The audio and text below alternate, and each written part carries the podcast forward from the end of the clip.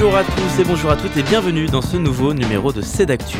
Au programme de cette heure passée ensemble du théâtre, la compagnie Non Obsolète présente le spectacle On n'était que deux, une pièce de théâtre interactive et Romy Vasselin, euh, comédienne et metteuse en scène, sera avec nous pour en parler dans quelques instants.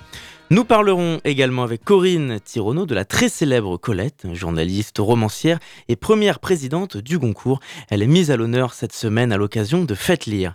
Toujours sur Faites Lire, Radio Alpa et les radios associatives sartoises seront mobilisées tout le week-end en direct de l'esplanade des Jacobins pour des rencontres et interviews avec des auteurs présents. Jean-Yves Breteau et Eric Lucas viendront présenter ce dispositif dans quelques instants. Et enfin, comme tous les 15 jours, c'est le rendez-vous de Simon Peverelli avec sa chronique politique. Et cette semaine, on parle d'un sujet éminemment politique, les punaises de lit. Voilà pour les titres de ce nouveau numéro de Cédactu.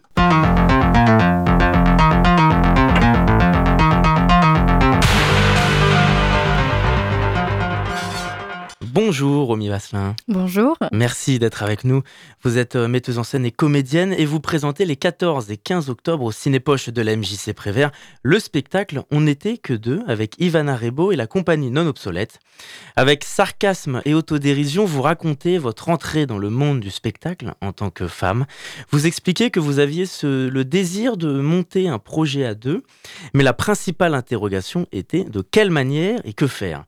Et c'est cette question qui est devenue le fondement de cette pièce. Romy Vasselin, quelle est l'intention de cette création? Alors, euh, il faut savoir qu'avec Ivana, on s'est rencontrés à l'école. On était toutes les deux euh, étudiantes euh, à l'Institut national des arts du musical, qui est une école Mancel. Et en sortant de cette école, on a eu le désir en fait de monter un projet ensemble. On s'est dit bah pourquoi pas monter un spectacle à deux.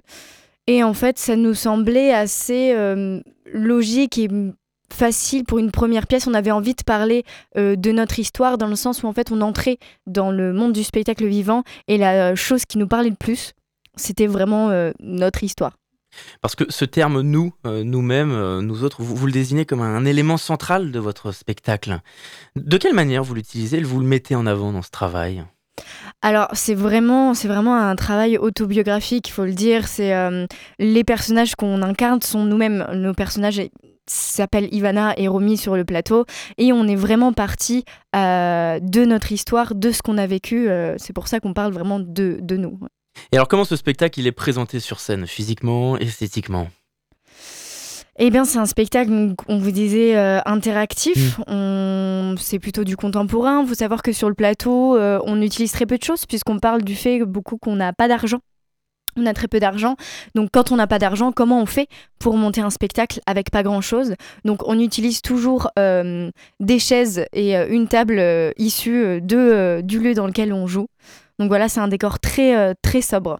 Interactif, comment est-ce que le public est amené à intervenir? Comment est-ce que vous le faites venir? Alors, c'est toujours cette notion d'argent, c'est-à-dire comme on n'a pas d'argent euh, mm. pour payer euh, tout simplement d'autres acteurs dans notre compagnie, on décide de mettre le public à contribution. Alors, quand on parle d'interactivité, on n'a pas envie de faire l'amalgame avec de l'interactivité où le spectateur est mis au centre de l'attention comme bouc émissaire. On a vraiment envie euh, de, de parler d'interactivité bienveillante. C'est un spectacle interactif pour ceux qui ont envie. Et euh, c'est absolument pas obligatoire de participer, on insiste bien là-dessus. Voilà, que le public le sache. Parfois, c'est comme vous l'avez dit, ça fait un peu peur, mais l'objectif, c'est que le public vienne volontairement à vous, entre guillemets, que ce soit vous qui le fassiez intervenir, mais qu'il l'ait choisi aussi, que la personne sur scène l'ait choisi. C'est ça, jamais, jamais le public est mis en porte-à-faux, euh, on ne l'oblige en aucun cas.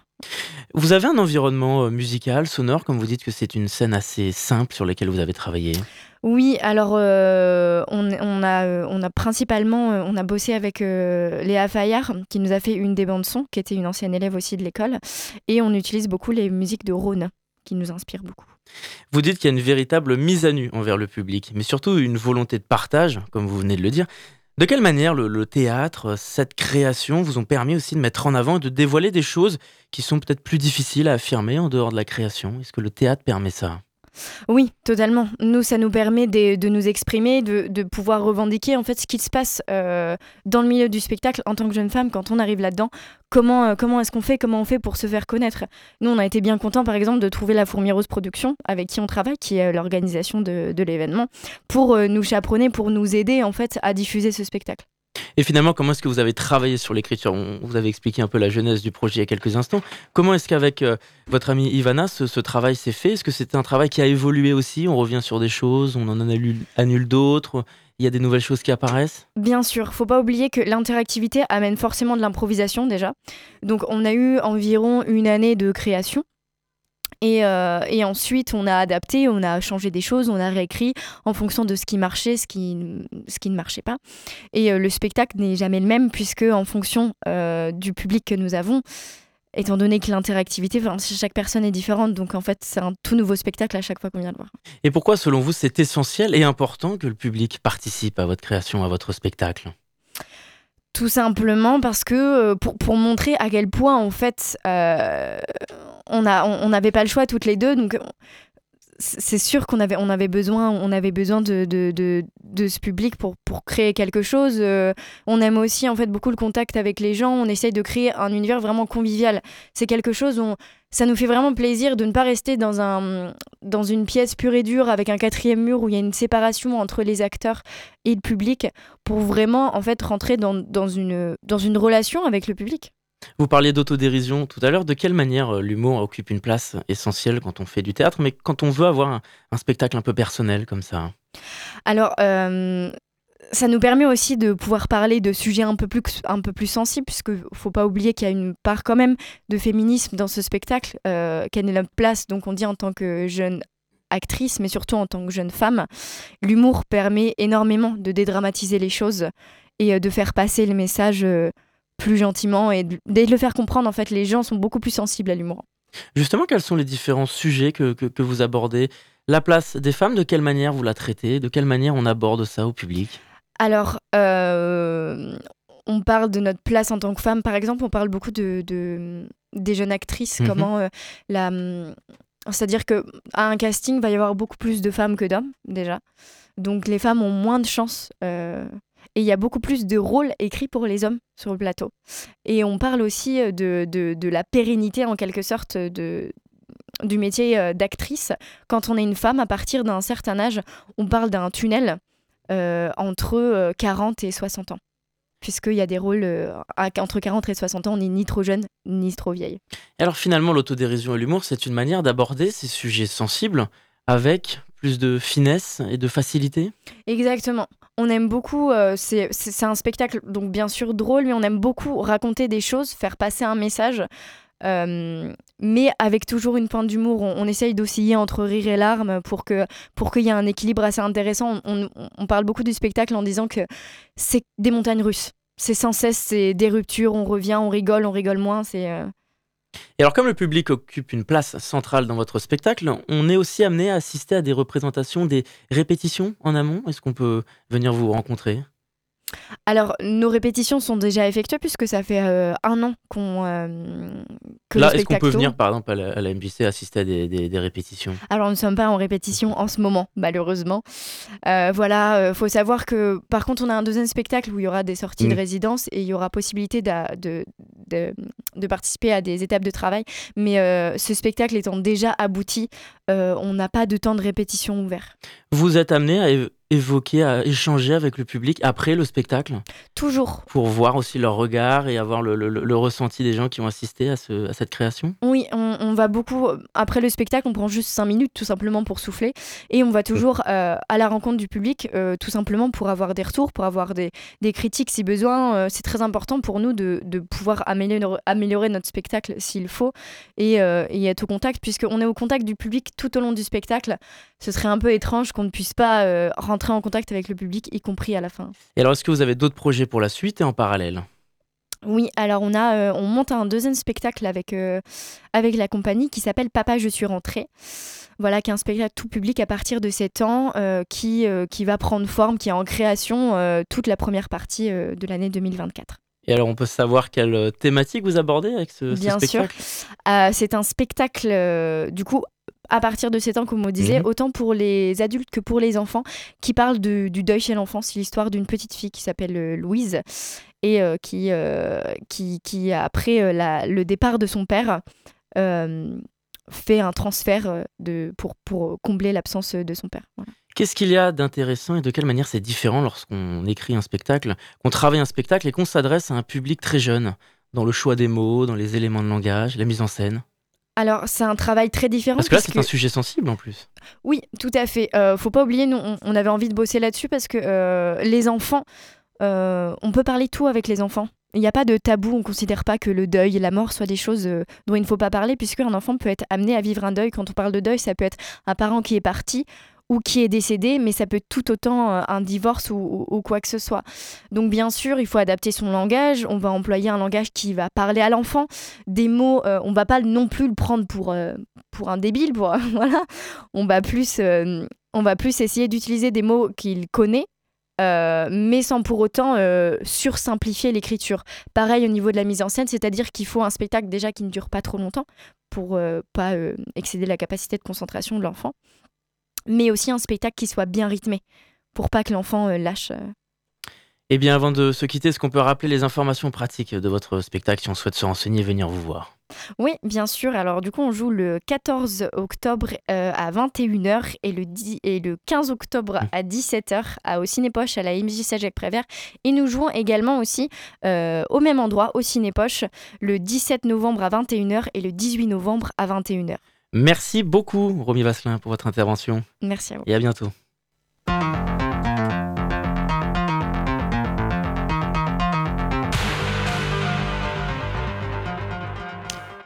Il est l'heure d'accueillir la chronique culturelle de Corinne Tironneau. Bonjour Corinne. Bonjour Robin.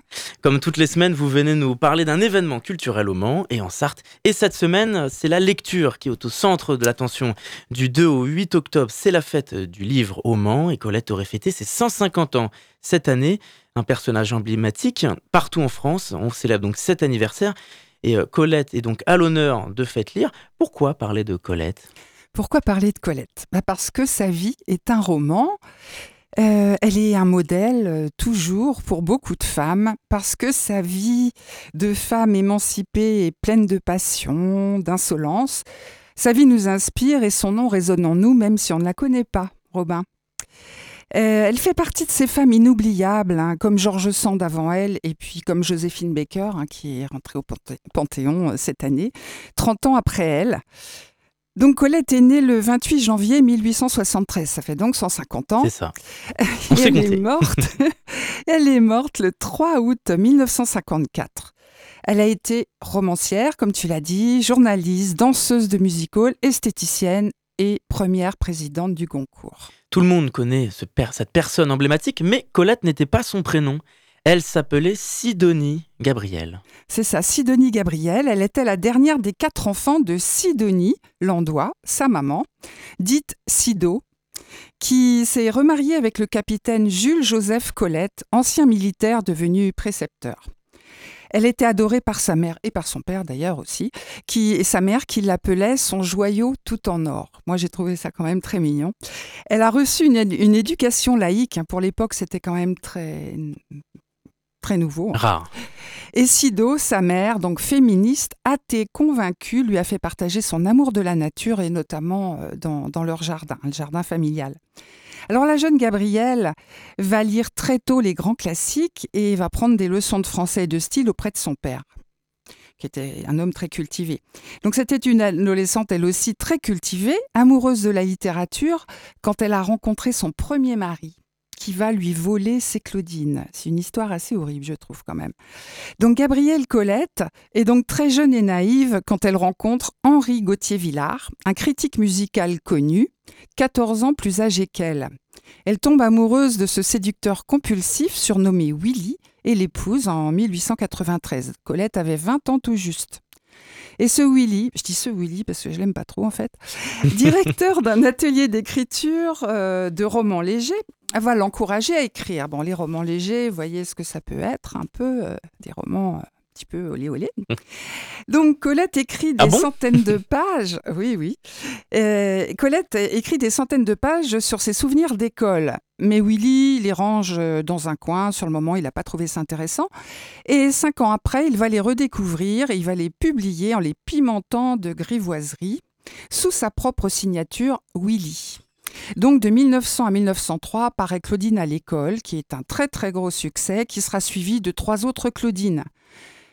Et lorsqu'elle apprend en 1909 que son mari a vendu les droits des Claudines pour jouer, elle exige le divorce.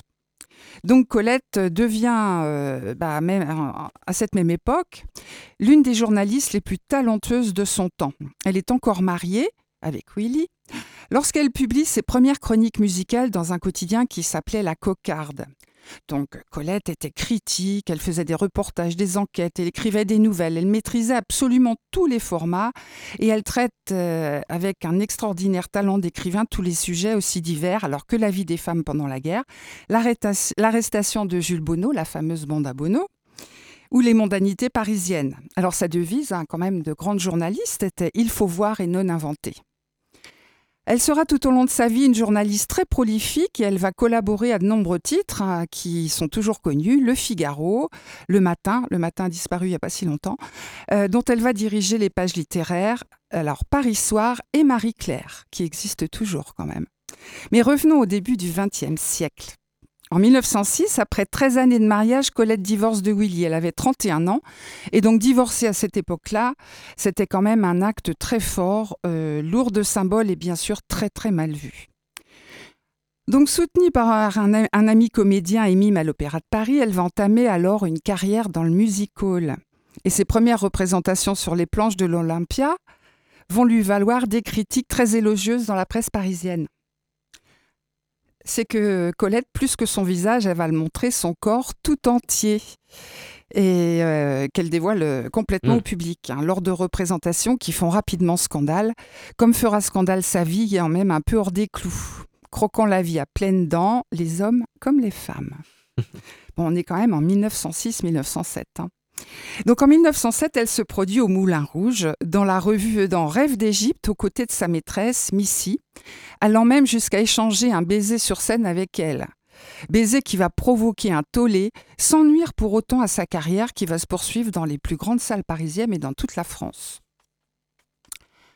Mon Colette euh, se remarie avec Henri de Jouvenel, rédacteur en chef du matin, avec qui elle aura en 1913 une fille qu'elle appellera Colette. C'est très original dans la famille. Ce sera son unique enfant. Jouvenel, il était aussi volage que, que Willy, et accaparé par sa carrière politique, parce qu'il va devenir ministre, il va la délaisser. Et Colette a alors 50 ans, et elle va séduire, séduire son beau-fils de 17 ans. Jouvenel, humilié, la quitte et divorce. Bon, en même temps que tout ça, que l'écriture, le journalisme et sa vie sentimentale, en 1932, elle va ouvrir son institut de beauté très avant-gardiste. Ce projet concrétise l'intérêt de Colette pour les cosmétiques qu'elle fabrique elle-même avec des fruits, des légumes et du col crème. Vous imaginez, c'était quand même aussi très novateur. Oui, absolument. Ah, donc, par contre, son institut n'a pas connu le, succès escompté, mais c'est quand même un tournant dans, dans l'histoire de la mode et de la beauté, puisque Colette, c'est l'une des premières personnalités de l'époque à donner son nom à une marque de cosmétiques. Donc ça, c'était quand même aussi très, très, très nouveau. Puis Colette se remarie encore en 1935 avec un homme d'affaires, journaliste et juif. Je précise parce que la suite a de l'importance. Donc il sera victime d'une rafle en 1939 et l'écrivaine, qui ne condamnera jamais publiquement Vichy, obtiendra sa libération avant sa déportation. Alors ça, c'est le côté un peu sombre de Colette. Hein. Elle a fait des chroniques sous l'occupation pour La Gerbe. Bon, le nom du journal... Euh, évocateur quand même un peu. Il résonne, oui. Et ça résonne, voilà. C'était un journal, La Gerbe était un journal collaborationniste hein, et aussi dans Signal, une revue allemande de propagande. Mais protégée par Louis Aragon, qui était communiste, hein, elle échappera à l'épuration et euh, bah, c'est son, vraiment son côté sombre et, et, ambivalent. Et alors Colette a été la première présidente du Goncourt de 1949 jusqu'à sa mort. C'est ça. Voilà, progressivement, euh, euh, elle a, ben, en fait, a été présidente du concours chaque année. Mm. C'est elle qui a présidé le concours jusqu'en 1954. Donc, bon, ben, elle, est morte le 3 août 54 à Paris, hein, progressivement paralysée dans, euh, par l'arthrite et l'Église va lui refuser des funérailles religieuses, mais l'État va lui organiser des funérailles nationales. C'était les, premières funérailles euh, nationales d'une femme et elle est euh, ensuite inhumée au Père-Lachaise à Paris. Donc on peut voir la tombe de Colette. Donc pour conclure, je dirais qu'il faut relire Colette, hein, se plonger dans ses romans, les Claudine, bien sûr, Sido, moi c'est un de mes préférés, et euh, tous les romans qui ont été adaptés euh, à l'écran. Il y a Gigi, hein, ça s'est été adapté quand même par un grand metteur en scène américain, Vicente Minelli, avec Leslie Caron et Maurice Chevalier. Alors un très beau roman qui a aussi été adapté par Claude Autant Lara, c'est Le blé en herbe. Un autre que j'adore qui s'appelle Chérie adapté par euh, Stephen Frears, quand même un grand metteur en scène aussi, en anglais, avec Michel Pfeiffer. Et puis le dernier, c'est Tourné, par Mathieu Amalric en 2010, comme quoi Colette continue, toujours à nous inspirer. Et, et euh, bah, au Mans, demain et après-demain, euh, au théâtre Scarron, il y a un biopic théâtral par la compagnie Mia sur la, vie de Colette. Voilà, donc ces derniers jours, il y a eu, bah, là, en même temps, à la salle des concerts, il y a l'enfant et les sortilèges. Euh, oh, pardon. L'enfant et les sortilèges. Sur, euh, bah, le carnet a été écrit par Colette et euh, la musique est écrite par Maurice Ravel. Mais on peut pas être partout. Eh bien, merci beaucoup, Corinne, pour ce portrait. C'était plus une chronique, c'était un portrait. Oui, c'était un portrait. C'est dur de faire court avec. On vous a senti euh, inspiré euh, sur ce personnage, cette personne euh, emblématique. quand même une femme incroyable. Merci beaucoup, Corinne. On vous retrouve d'ici quelques semaines, même lieu, même heure sur notre antenne. Merci. Au revoir. Au revoir.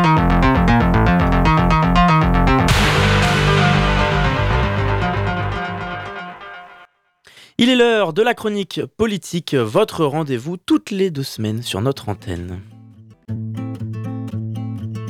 L'Europe, l'Europe, l'Europe La République peut être la République de tous. Je m'entends très bien avec euh, les chiens. Je les aime, moi aussi. Qu'est-ce qui lui arrive à la deux? Il faut faire chauffer l'appareil. À force de décrire ce que j'en fais trop, au moins on se pose pas la question de savoir ce que je fais. Gouverner, c'était pleuvoir. C'est pas les casseroles qui feront avancer la France.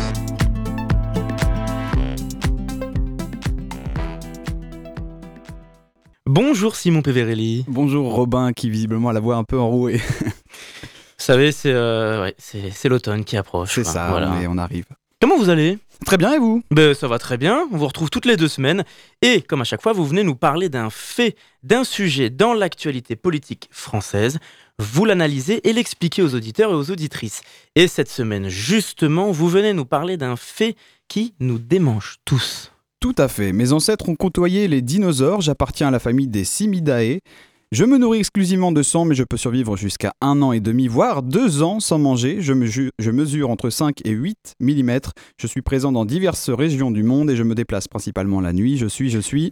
La punaise de lit. Bravo Robin, exactement. Cela n'aura échappé à personne. Depuis quelques semaines, les punaises de lit ont fait leur grand retour, à tel point d'ailleurs qu'elles ont plus envahi la presse que les foyers français.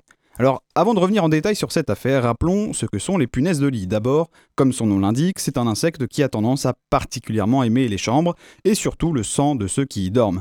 Le problème, c'est que ça a la particularité de proliférer assez rapidement, ça peut toucher tout le monde, et ça n'a rien à voir avec la propreté. Mais alors, d'où vient tout cet emballement médiatique? Eh bien, le 26 août, l'internaute Nawal se rend au cinéma UGC de Bercy, et la surprise, elle ressort de la séance les bras pleins de piqûres. Alors elle s'empresse évidemment de partager sur les réseaux sociaux des photos de ses bras en écrivant Les salles impaires en bas de Bercy Village sont infestées de punaises de lit, la direction du ciné ne traite pas les salles. Et c'est là que tout commence. Son message est massivement partagé et d'autres témoignages affluent sur les réseaux sociaux. Les punaises de lit font leur apparition dans les trains, le métro parisien et partout où les gens semblent en voir.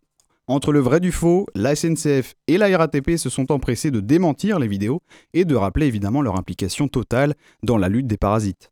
Mais on semble découvrir les punaises de lit. C'est si récent que ça? Eh bien, à vrai dire, pas vraiment. C'est même assez ancien. Pendant la Première Guerre mondiale, par exemple, elles tenaient compagnie aux soldats dans les tranchées. Mais à partir des années 50, c'est vrai qu'avec le développement des insecticides, elles ont commencé à se faire un petit peu plus discrètes. J'ai d'ailleurs retrouvé une archive de l'INA qui date de 1964 et dans laquelle il était question déjà d'invasion de parasites et d'intervention massive. Les retours de vacances nous réservent parfois des surprises assez désagréables et certains Parisiens ont trouvé chez eux des locataires indésirables. Les services sont actuellement submergés de coups de téléphone Euh, les Parisiens rentrant de vacances sont tous surpris de voir leur appartement envahi par les punaises. Euh, nous assistons à ces proliférations tous les 3 ou 4 ans. Ça dépend euh, des facteurs météorologiques et des facteurs de résistance de l'espèce. C'est dans les années 90 donc qu'elles font leur grand retour dans la plupart des pays développés pour trois raisons que les scientifiques expliquent. D'abord, l'évolution de notre mode de vie beaucoup plus nomade, il y a évidemment le développement du tourisme. Ensuite, le développement de la consommation de seconde main. C'est vrai qu'on a tendance à acheter beaucoup plus d'occasions. Et puis la troisième, c'est tout simplement la résistance aux insecticides. Alors en France, on estime, selon une étude de l'ANSES, qui est l'Agence nationale de la sécurité sanitaire, que ces dernières années, les punaises de lit auraient touché plus d'un foyer sur dix, ce qui est quand même assez impressionnant. Il faut toutefois relativiser leur retour sur le devant de la scène, puisque selon Claudio Lazzari de l'Institut de recherche sur la biologie de l'insecte, il est plutôt question en fait d'une augmentation soutenue des punaises plutôt qu'une véritable explosion. Alors merci beaucoup pour cet éclairage, Simon, mais quel est le rapport entre les punaises de lit et une chronique d'actualité politique? Eh bien justement parce que cette affaire est devenue éminemment politique. J'en veux pour preuve les questions au gouvernement de ce mardi 3 octobre, dans lesquelles la députée et présidente de groupe La France Insoumise, Mathilde Panot, a pris à partie la première ministre Elisabeth Borne sur le sujet, en brandissant une fiole remplie de punaises d'ailleurs au sein de l'hémicycle, au risque de la faire tomber et de contaminer toute l'Assemblée, hein, ce qui aurait pris une toute autre tournure. On écoute Mathilde Panot. Une vague de panique saisit le pays. Les punaises de lit prolifèrent dans tous les lieux du quotidien. Les hôpitaux, écoles, foyers de travailleurs, maisons de retraite, les prisons, les trains ou même les salles de cinéma. Elles font vivre un calvaire aux millions de nos concitoyens infestés. Elles leur font perdre le sommeil, provoquent de la paranoïa et les isolent socialement. Les punaises de lit sont un problème national de santé publique, mais vous n'avez rien fait. En 2017, il y avait 200 000 lieux infestés. J'ai alerté, vous m'avez rionné, vous n'avez rien fait. En 2019, il y avait 540 000 sites infestés. Nous avons manifesté, pétitionné, désinsectisé des logements, déposé une résolution pour exiger un plan d'urgence. Vous m'avez rionné, vous n'avez rien fait. Rien, ou presque, un numéro vert et une plateforme fantôme qui a depuis disparu. Faut-il attendre que Matignon soit infesté pour qu'enfin vous réagissiez? Alors on entend Mathilde Panot qui reproche donc au gouvernement d'avoir euh, été ignoré lors de ses précédentes euh, alertes. Elle indique, euh, alors je ne l'ai pas forcément mis dans ce montage, mais elle indique qu'en 2017, 2019, 2020, elle n'a pas arrêté de, donc d'annoncer ses alertes. Elle pointe du doigt le laxisme du gouvernement qui se serait contenté finalement de lancer un numéro vert. Eh bien, réponse de la Première ministre. Il y a des sujets qui ne devraient pas prêter à la polémique et aux diffusions. Un peu de décence, Madame la Présidente. Mesdames et Messieurs les députés, les punaises de lit ont infesté la plupart des grandes villes du monde. Les études nous montrent que leur prolifération est liée au voyage touristique et à la résistance aux insecticides. Pour autant, nous sommes déterminés à continuer à agir et à amplifier notre action et une réunion avec l'ensemble des ministères concernés se tiendra dans les prochains jours. Et la majorité présidentielle a engagé un travail pour trouver des réponses de long terme sur la détection, l'infestation et l'accompagnement des personnes touchées. Une réflexion qui devrait pouvoir rassembler largement dans cet hémicycle. Alors travaillons ensemble, trouvons des solutions ensemble. Je vous remercie. On comprend bien ici que Elisabeth Borne cherche à réunir les parlementaires autour de cette problématique, tout en essayant évidemment de montrer que le gouvernement est déjà sur le coup, et en effet, l'enjeu pour le gouvernement, il est double. D'abord à l'échelle nationale. Le coût de la lutte contre les punaises de lit, il faut le savoir, mais pour les Français, ça a été estimé à une moyenne de 230 millions d'euros par an, ce qui est assez impressionnant. Et puis à l'échelle internationale, eh bien, les touristes, tout simplement, commencent déjà à publier leurs piqûres, ce qui peut avoir évidemment un impact sur le secteur, et puis encore plus dans la perspective des Jeux Olympiques. Et puis après l'affaire des rats, parce qu'il y avait également eu l'affaire des rats, eh bien les punaises de lit font également le tour des médias étrangers, euh, et, tout comme les réseaux sociaux. Par exemple, CNN parle d'épidémie, ou encore euh, Jimmy Fallon qui fait une parodie d'Emmanuel Macron en chantant sur les punaises de lit. Quelles sont les actualités à venir dans la, pour la lutte contre ces punaises de lit? Alors du côté du gouvernement, d'abord il y a eu euh, ce mercredi une réunion qui a réuni donc Clément Beaune, ministre des Transports, avec les acteurs du transport. Voici ses conclusions, on l'écoute. C'est un sujet qu'il faut traiter avec sérieux ni euh, psychose, euh, ni déni. Et c'est ce qui a été fait très concrètement euh, ce matin avec trois mots d'ordre qui sont très simples et très clairs. D'abord, il faut rassurer. il faut ensuite informer et puis il faut renforcer nos actions pour mieux protéger encore. Il faut rassurer parce qu'il n'y a pas, euh, chacun l'a constaté, vérifié, de recrudescence du phénomène des punaises de lit dans nos transports, dans nos transports publics. Tous les cas qui ont été signalés ces derniers jours n'ont pas montré que c'était un cas avéré de présence de punaises de lit. Rassurer, informer et renforcer, voilà donc les trois mots d'ordre. Et on comprend là aussi l'enjeu, surtout bah, évidemment économique, pour le secteur du transport. C'est un petit peu euh, pas de panique et continuer euh, évidemment d'emprunter les transports en commun. Du côté des parlementaires cette fois-ci, à l'Assemblée nationale, plusieurs initiatives. On a euh, d'abord Sylvain Maillard, chef des députés Renaissance à l'Assemblée, qui a appelé les groupes de l'arc républicain, donc je précise, c'est-à-dire sans la France insoumise ni le Rassemblement national, à contribuer à une proposition de loi transpartisane pour le début décembre. Les députés euh, de la France insoumise, en réaction à cette annonce, ont déclaré, eux, vouloir porter une proposition de résolution, estimant, je cite, qu'une proposition de loi en décembre, c'est bien, mais l'urgence, c'est d'agir maintenant. Alors, il proposerait notamment un service public de la désinsectisation gratuite. Pardon. Alors, pardon de vous interrompre, Simon, mais pour nos auditeurs, c'est quoi une proposition de résolution? C'est vrai que c'est une bonne question. Alors, pour faire simple, une proposition de résolution, c'est un texte voté à l'Assemblée nationale, mais qui n'a pas valeur de loi mais qui permet en fait d'amener un sujet dans les discussions. Et souvent, il invite à des propositions de réflexion sur un sujet pour en définir un cap. Euh, en gros, euh, par exemple, si on prend une des dernières euh, propositions de résolution débattues, le champ lexical d'une proposition, c'est invite, suggère, estime, souhaite, donc il n'y a pas vraiment d'engagement. Et donc, parallèlement à cette proposition de résolution, eh c'est le groupe socialiste qui a dit son intention de déposer une proposition de loi d'urgence. Alors eux aussi souhaitent encadrer les contrats d'assurance pour apporter plus de garanties en cas euh, évidemment d'infestation, et puis mettre en place euh, l'obligation de contrôle pour tous les établissements recevant du public, puisque évidemment il y a aussi des dérives et c'est un petit peu ce que, ici les socialistes tentent donc de euh, contrôler. Voilà donc pour cette actualité politique autour des punaises de lit qui n'a pas fini de faire parler et surtout de faire gratter. Merci beaucoup Simon. On vous retrouve dans deux semaines, même lieu, même heure.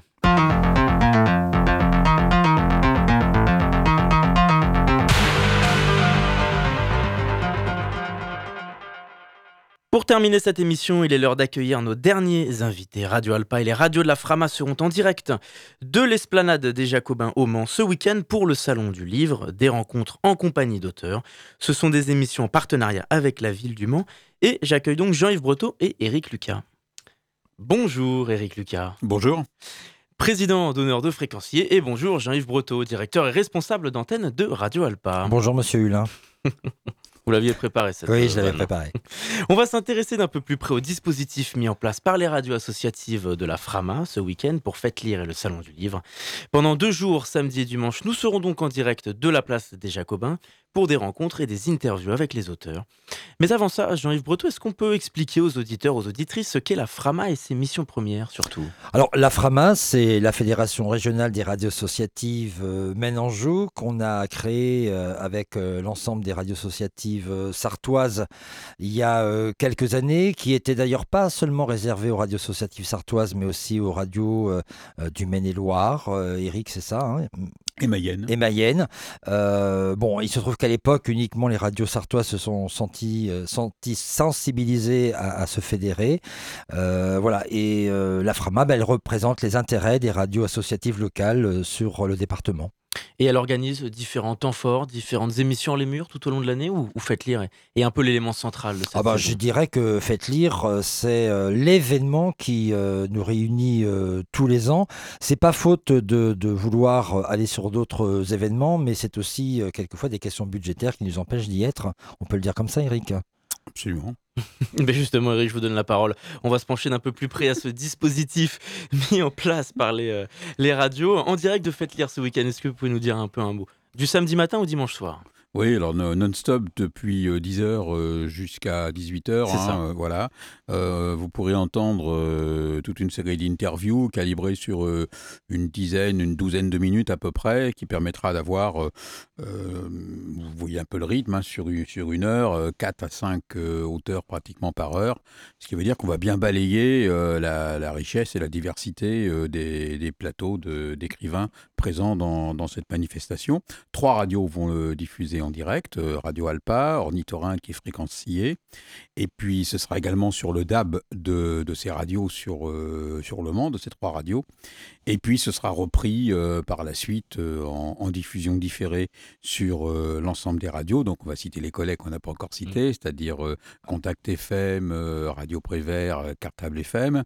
Et puis. Ornithorynque, oui, ils sont en direct. Ornithorynque, qui sont aussi en direct. Et puis ce sera rediffusé aussi sur les autres radios. Mm. Et bien sûr disponible euh, en podcast. C'est-à-dire que euh, après la fermeture de, de la manifestation dimanche soir, eh bien, la vie continuera pour cette édition, puisqu'on pourra euh, le retrouver à travers les ondes et nos podcasts.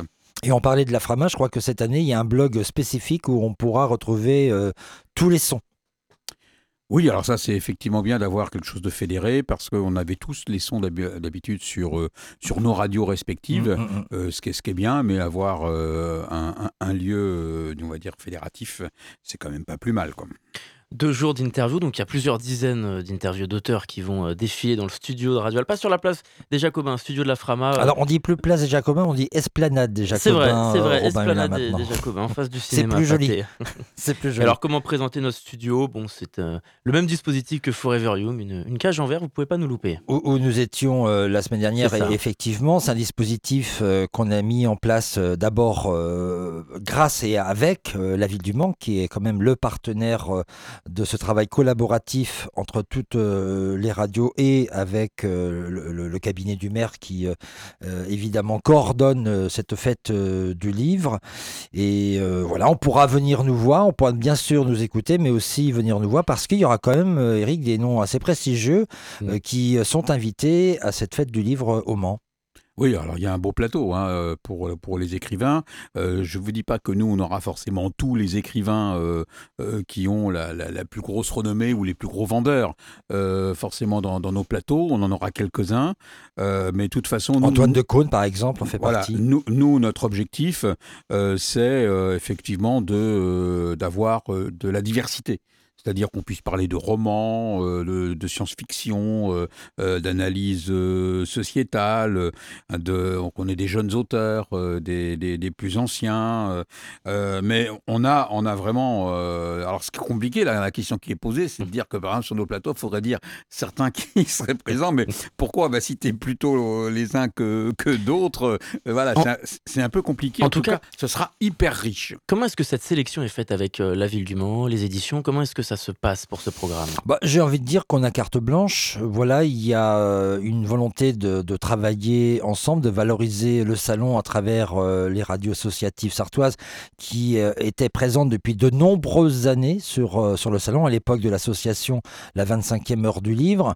Et puis voilà, l'an dernier, la, ville du Mans a, fait rappel à nos savoir-faire pour qu'on puisse couvrir et, faire rayonner la manifestation sur nos radios. Donc ce sont des, plateaux euh, pour lesquels on a carte blanche. De fait, la ville voilà, souhaite nous associer à la manifestation. Et après, on fait, on fait tout le taf. Voilà, pour faire simple, c'est un peu ça. On fait tout le taf. Il y a une sélection euh, euh, des, œuvres par les 17 personnes quand même qui vont participer à interviewer les, auteurs et les autrices. ensuite, il y a un contact avec, enfin, c'est un travail du journaliste, hein, un contact avec les maisons d'édition. On reçoit le livre, on lit le livre. Hein, contrairement à, d'autres, on lit le livre pour que effectivement les choix d'angle d'interview avec euh, l'auteur soient plus riches que la simple quatrième de couvre. Quoi. Justement, si la ville fait confiance aux radios de la Frama, quelle est l'importance selon vous de nous faire confiance? Est-ce que ça permet aussi d'aborder euh, ces sujets littéraires avec un ton, avec une liberté différente? Bah, Moi, je vais donner un exemple tout bête. Euh, l'interview qui va faire l'entrée. C'est Georges Fenech avec l'ensauvagement de la France. Euh, il défend des, idées qui sont pas forcément les nôtres, loin de là. Hein. Et, ça paraît intéressant, évidemment, euh, d'amener à, l'antenne des gens qui ont euh, la capacité, à travers ce qu'ils ont pu collecter comme, comme éléments, qui ont la capacité de, pouvoir démontrer, démontrer quelque chose. Et, comme nous comme l'a dit Jean-Yves, comme nous, nous avons lu les livres, nous savons quels en sont les points forts, quels mmh. en sont les points un peu plus fragiles, et, on, peut aussi bien aller dans une espèce de, de, de complicité sympathique que ce qu'on fait en général, de même qu'on peut parfois mettre le doigt là, là où c'est peut-être un peu plus compliqué. Ceci dit, en 12 minutes, hein, c'est compliqué déjà de faire ça. Hein. Voilà, et, c'est là où c'est intéressant parce que quelquefois, bon, quand on prend contact avec les maisons d'édition, bon, tous, comme les libraires du Mans, hein, d'ailleurs, nous disent bon, ça va durer combien de temps, etc. Parce qu'il faut que ce soit court, parce que l'idée quand même de leur venue au Mans, c'est qu'ils puissent rencontrer leurs lectrices, leurs lecteurs et signer les dédicaces de leurs livres.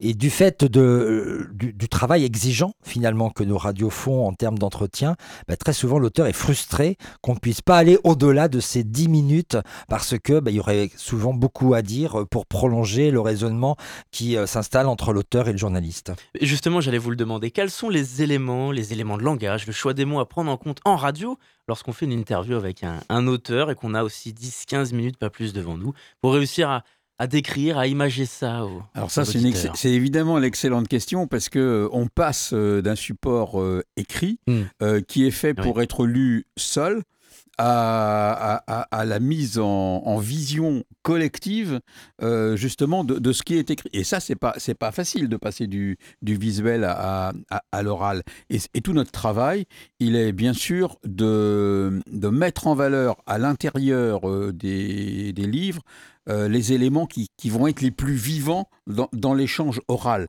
Et, surtout ne, pas être dans un échange où, en gros, on dirait bah, maintenant racontez-nous notre bouquin, euh, hein, vous avez 12 minutes et maintenant on s'en va, mm. parce que là tout le monde s'ennuierait, euh, y, compris l'autrice ou l'auteur qui se trouverait un petit peu frustré. Non, on est dans, dans l'échange dynamique. Il faut qu'on le donne à voir et il mhm. faut qu'on donne envie de lire. C'est de cet avis, euh, Jean-Yves, comment est-ce que vous travaillez pour préparer euh, ces interviews Alors, chacun a sa propre méthode, euh, à part euh, l'exigence de lire le livre. Mm. Voilà, c'est la consigne en tout cas qui est donnée euh, à chacune des radios qui participent à cette action collective. Alors, moi, je mets du temps à lire. Hein. Je sais que certains mettent beaucoup moins de temps que moi, mais je prends beaucoup de notes. voilà, il y a plein de, de, de, de, pages à noter, etc. Ce qui, quelquefois, d'ailleurs, étonne l'auteur quand on, le reçoit parce qu'il voit plein de, bouts de papier qui dépassent comme ça, là, qui sont des trucs très, très propres, hein, fait en couleur, etc. Mais voilà, je pense que chacun a sa méthode. Et puis moi, j'aime bien prendre des notes parce que quelquefois, il y a des liens qu'on peut faire sur un chapitre avec un autre. Et tout dépend de l'art, finalement, euh, d'écrire euh, de l'auteur. Mais ça permet d'avoir ce fil continu de, réflexion. alors moi, je note beaucoup de mots-clés, euh, évidemment, qui peuvent être des, lieux, des personnages, des moments importants. Hein, et, et, et, des fois, je note rien. Euh, par exemple, sur euh, le dernier que j'ai lu, que j'ai préparé, c'était un roman. J'ai, euh, il y avait 350 pages. J'ai même. J'ai rien, rien noté pendant toute la lecture. C'est-à-dire, je me suis imprégné de la, logique narrative de, de, l'auteur. Et, de toute façon, après, on, revient facilement sur les, les, grandes étapes. Alors, je renote après. D'ailleurs, en gros, je réécris après l'histoire telle que moi je la résumerai, quoi. Hein. Et alors justement, à quel moment, avec quel auteur on va pouvoir vous entendre tous les deux ce week-end? Oh, alors euh, moi j'ai Alice Renard euh, qui est très saluée par la critique en ce moment, qui a 21 mm. ans, c'est son premier roman et euh, pour avoir lu quelques pages, c'est une écriture très poétique et très prometteuse dans la littérature française. voilà quelqu'un qui a 21 ans, premier roman, qui fait beaucoup parler d'elle.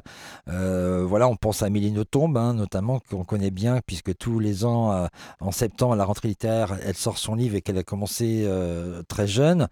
Euh, voilà, il y avait peut-être Mazarine Pinjot, on sait, ne sait pas parce qu'on n'a toujours pas reçu le livre, donc c'est compliqué d'interviewer quelqu'un dont on n'a pas reçu le livre, puisque c'est une exigence qu'on se fixe euh, à nous-mêmes.